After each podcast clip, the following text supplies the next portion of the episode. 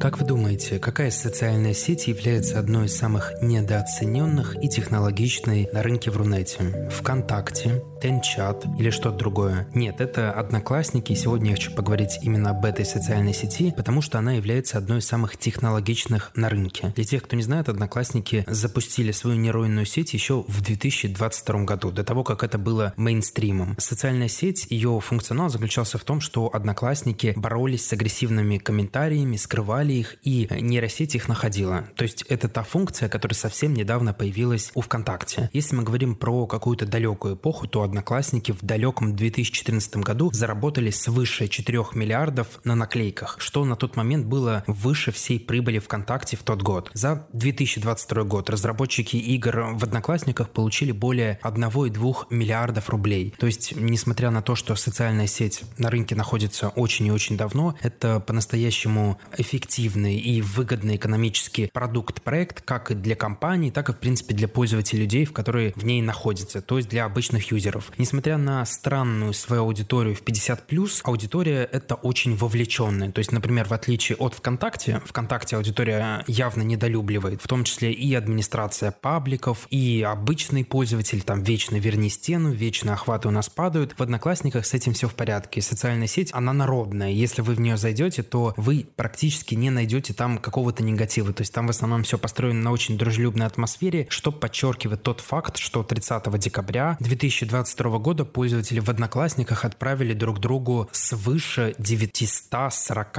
миллионов подарков. То есть, видите, цифры настолько большие, что трудно их выговорить. В общем, практически миллиард. И особенность всего этого в том, что в Одноклассниках большая часть подарков платная. То есть люди платили деньги за то, чтобы отправить кому-то подарок. Это говорит о том, что социальная сеть, она ну, является в любом случае экономически выгодный, когда аудитория площадки платит деньги не только за рекламу, там, в виде бизнеса, а обычные пользователи за какие-то дополнения, это всегда, ну, во-первых, дает возможность развиваться, существовать и, естественно, хорошо на этом всем деле зарабатывать. Сегодня мы не будем разбирать Одноклассники как площадку для бизнеса, потому что она очень специфическая, о ней нужно говорить много, о ней э, нужно и, в принципе, в ней там продвижение, SMM, рекламу нужно делать кардинально по-другому, и поэтому в современности там понятно, что большая часть часть бизнесов либо с какой-то специфичной аудиторией там присутствуют, либо туда просто дублируют контент, потому что там, ну как бы вам сказать, э, процветают именно авторы, то есть авторы, которые что-то делают, вяжут, фотографируют и всякие народные бренды, которые там формата Сбербанк, Магнит и все остальное. Это специфика аудитории. Понятно, что с каким-то, знаете, э, магазином одежды современным туда прийти и что-то пытаться сделать, ну это будет очень и очень сложно. Поэтому э, если вы там модный, современный, молодежный бизнес, то понятно, что в Одноклассниках Одноклассниках делать особенно нечего. Но, то есть, если вы интересный какой-то продукт, который работает на возрастную аудиторию, и ваша аудитория есть в Одноклассниках, то послушайте мой подкаст, который был записан примерно год или полгода назад, в котором мы обсуждали там с директором по развитию Одноклассников именно продвижение. Сегодня просто поговорим о технологичности, потому что вот даже то, что мы обсуждали полгода назад, Андрей, у нас там был гость подкаста, он подчеркивал, что в Одноклассниках сидит очень мощный технический отдел. То есть э, хочу отметить, что что вот э, именно скромный по количеству штат разработчиков, по мерка там ВКонтакте, Телеграма, Ютуба, они выпускают просто обновлений и опций гораздо больше, чем, например, ВК.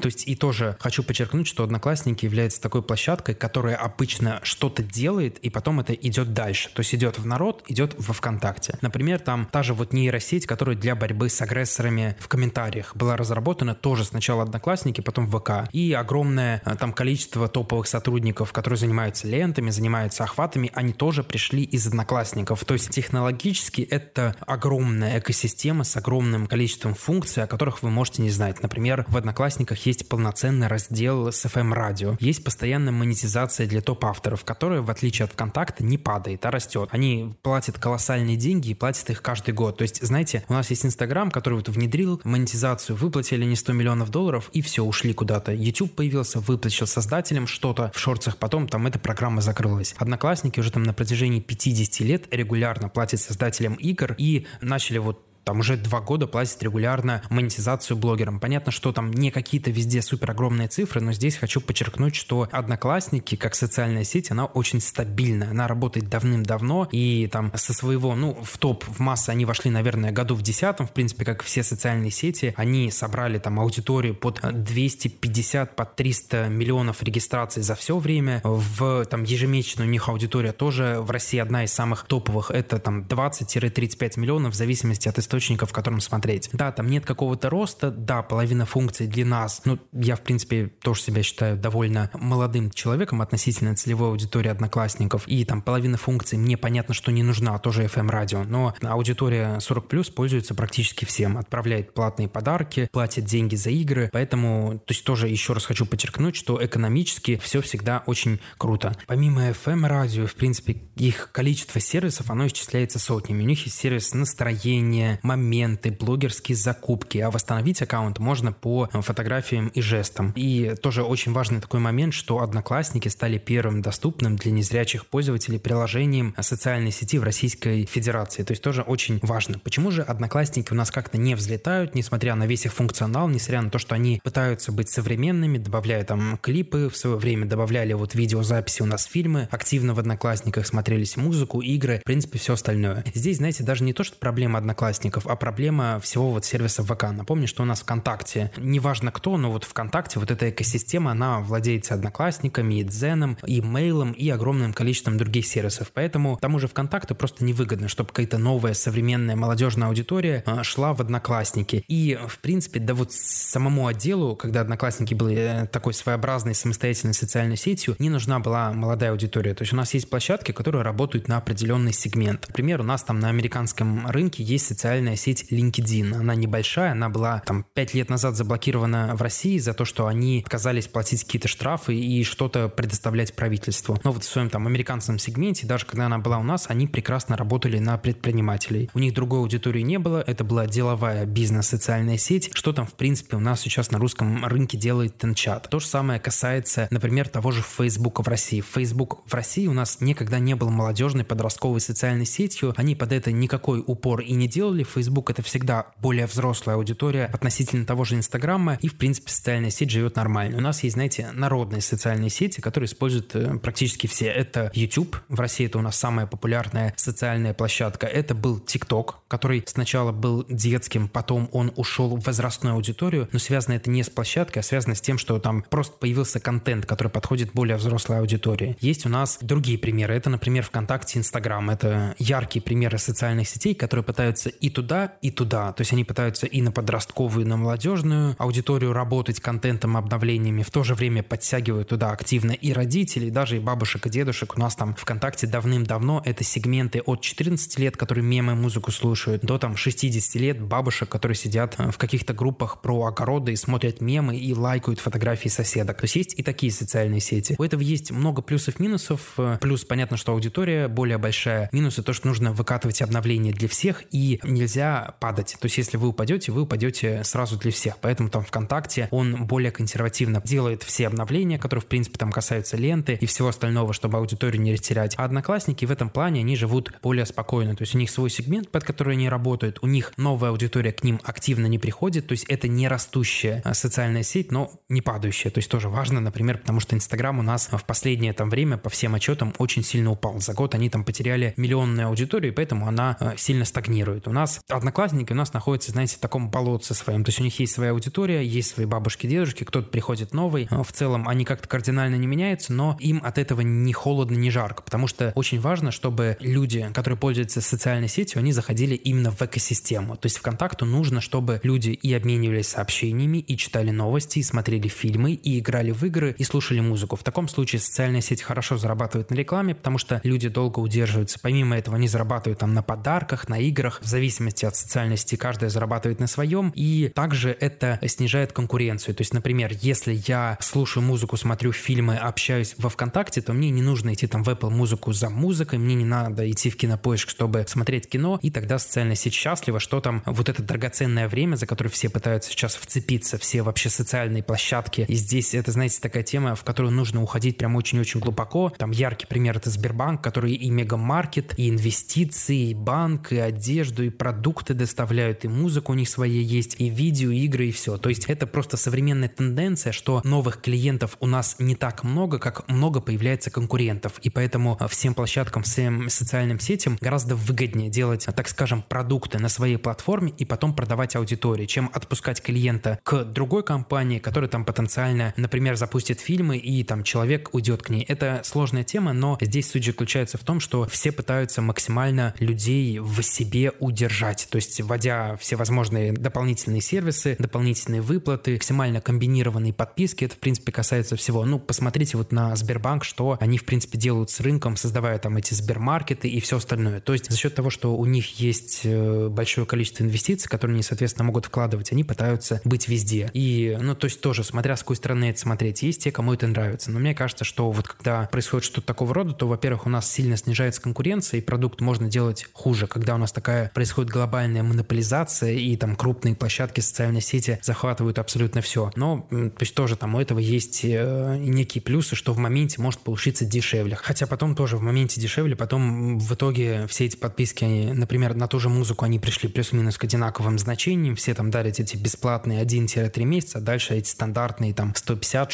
160, 170, 180 рублей. Ну, это уже не туда ухожу, здесь об этом нужно говорить в отдельном выпуске. Мы говорили про Одноклассники. И вот я говорил, что за счет того, что они создали хорошую экосистему, они, в принципе, людей максимально полностью в ней удерживают. За счет этого социальная сеть, я думаю, что будет жить практически всегда. Ну и то есть просто опыт дистанции показывает, что у нее никогда не было каких-то толчков, резких падений, например, в отличие от того же ВКонтакта. Плюс, когда сама аудитория площадку хвалит, все восхваляются, ну вот сегмент 50+, им не нужны никакие альтернативы, они просто уже до конца жизни будут в этой социальной сети присутствовать. Здесь тоже есть такой важный нюанс, что многие социальные сети в современности, они когда понимают, что они достигли вот этого порога по аудитории, они начинают немного откатываться. Например, тот же ВКонтакте, который пытается за счет там вот тех же ВК-клипов, они вот именно за счет ВК-клипов, они пытаются подмять более молодую, там, например, аудиторию ТикТока, чтобы она не ушла в Инстаграм. Одноклассники этого активно не делают, то есть они продолжают все делать вот именно в своей экосистеме. У них вышли тоже там короткие э, видеоролики, но они вышли именно в формате одноклассников. То есть социальная сеть, она не стремится привлечь какую-то новую молодежную аудиторию. Это прям вот такая яркая отличительная черта. Кстати, по поводу вообще видео, коротких видеороликов, видео в Одноклассниках огромное количество. Я прикреплю ссылочку на какое-нибудь исследование. Можно почитать, что Одноклассники по количеству, по объему роликов и по просмотров, они находятся на уровне ВКонтакте и Ютуба. То есть по объему авторов, которые эти видеоролики выкладывают. Поэтому, то есть видеоконтент, он тоже очень хорошо доминирует в Одноклассниках. И знаете, здесь тоже хочу подчеркнуть, что Одноклассники, они развиты абсолютно везде. И видео, и прямые эфиры у них по 130 миллионов просмотров в сутки. Кстати, тоже прямые эфиры в Одноклассниках есть вообще отдельное приложение Оклайв, и оно тоже растет. То есть тоже вот в этом сегменте, в отличие от всяких, э, что у нас там были, перископы, все остальное, вот эти короткие прямые эфиры, там короткие, длинные, все ушло. В Одноклассниках они внедрили Оклайфы, и Оклайфы смотрят, там аудитория тоже колоссальная. Э, помимо этих прямых эфиров мы уже говорили про игры, то что, кстати, то есть тоже очень уникальные данные, что в 2022 году, по данным Одноклассников, у них был рост на 15%.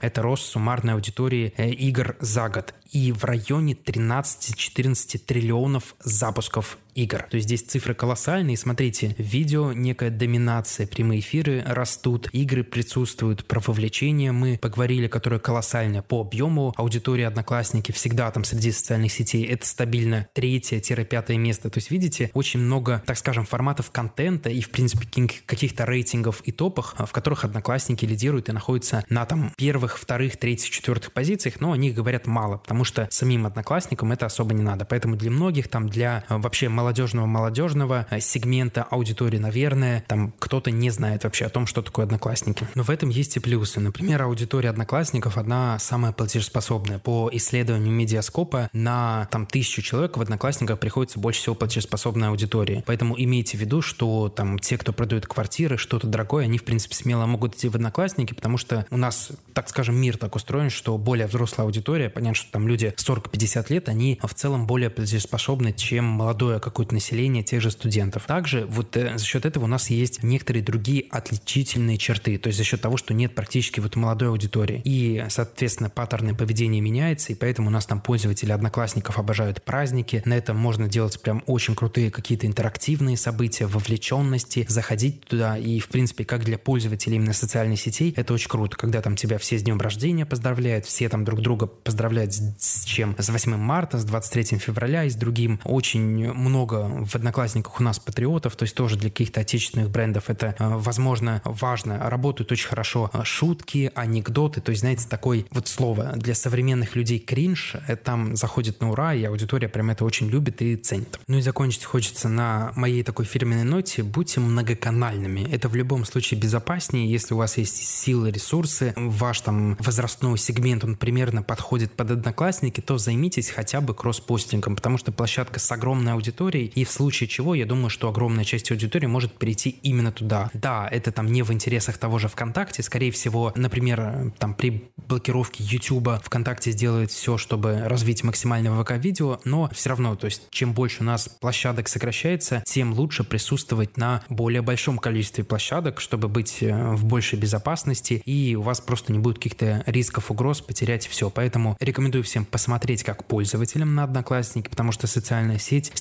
технологичной стороны очень прям крутая, очень продвинутая. И опять же для бизнеса, который подходит под какой-то возрастной ценз, так скажем, в этой площадке, стабильно 25 плюс, это прям вот точно. Посмотрите э, там возможности для кросс-постинга, для какого-то отдельного продвижения. Мы по некоторым брендам ведем Одноклассники. Есть очень интересные примеры, на самом деле, в моем практическом опыте, когда мы работали только с Одноклассниками. У нас, например, есть сеть клиник медицинских, которая занимается оказанием услуг для мигрантов, для людей, которые приезжают. И вот эта аудитория, она сидит только там. Ни во ВКонтакте, ни в Директе. Больше мы ее нигде найти не смогли. И только там смогли нормально продвигаться. И там, чтобы не соврать, уже года 3-4 мы используем только продвижение там, потому что другие площадки нам просто не подходят от слова совсем. Поэтому, видите, опыт может быть такой интересный. Кросспостинг по всем крупным проектам используем. То есть у меня есть один из основных проектов, это сети ресторанов, вареничная. То есть тоже, естественно, мы там присутствуем, потому что можем, потому что у нас там возрастной, возрастная категория подходит, какие-то охваты взаимодействия там собираем, чего и вам, естественно, советую. На этом сегодня все. Подписывайтесь обязательно на мой телеграм-канал. Я там выкладываю все посты оперативнее, чем, соответственно, подкасты, если мы говорим про новости. И там много другого интересного контента. Заглядывайте в описание. Канал называется «Современный маркетинг». Прям в поиске его можно найти. Ну или с описания.